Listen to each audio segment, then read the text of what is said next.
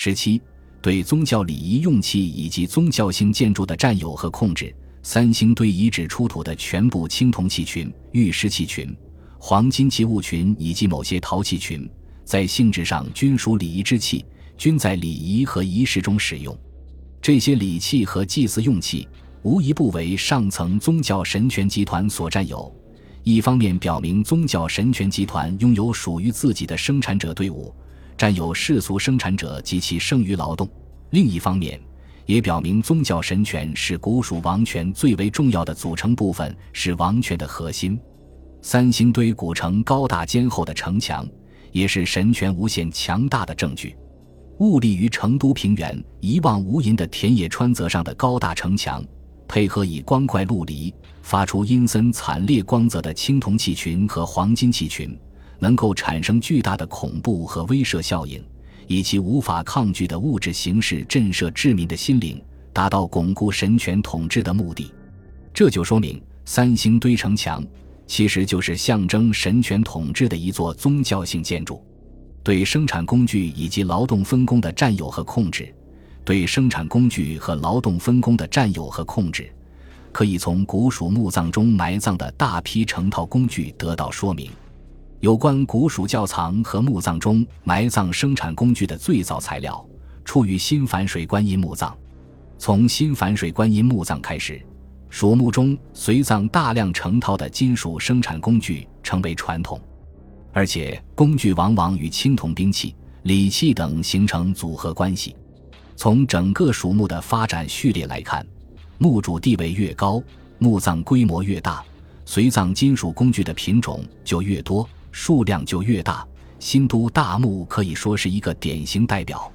这种情形表明，随葬金属工具的多少是与墓主的身份和地位大有关系的。对于金属工具的占有数量，成为区分尊卑贵贱的一个标志，从一个方面显示出社会分层的情况。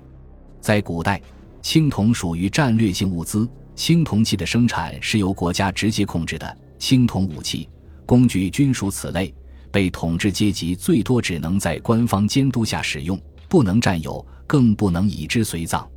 在经济生产部门，国家对青铜工具的管理十分严格，一般是集中管理，用后收回，使用磨损后必须回炉。所以，考古发掘中往往难以发现青铜生产工具。殷墟曾出土石镰窖藏，有石镰三千五百把，均有使用痕迹。同出的还有若干奢侈品，表明是由统治者占有、集中分发、使用、管理的。生产工具是与生产者相分离的。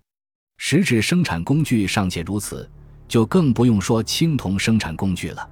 蜀墓和窖藏出土的金属生产工具。大多数是刀、凿、斧、金、削、锯、奔等，与手工业关系密切，而与农业耕作关系不大。这种情形意味着，一方面，古蜀的青铜手工业工具是属于官方所有的，手工业生产和劳动分工完全被统治者所控制；另一方面，蜀地在农业生产中不存在大规模使用奴隶劳动的情况。因而无需将农具集中管理使用。以上分析表明，在古蜀王国，基本资源是由国家和统治阶级所占有的，其中自然资源、战略性物资资源和宗教礼仪所用资源，由核心统治者集团代表神权国家所垄断占有；生活资源如粮食、酒类、肉类等和一些生产性资源，则由各级统治者所分别占有。国家则以共富的形式同各级统治者分享这些资源。感谢您的收听，本集已经播讲完毕。喜欢请订阅专辑，关注主播主页，更多精彩内容等着你。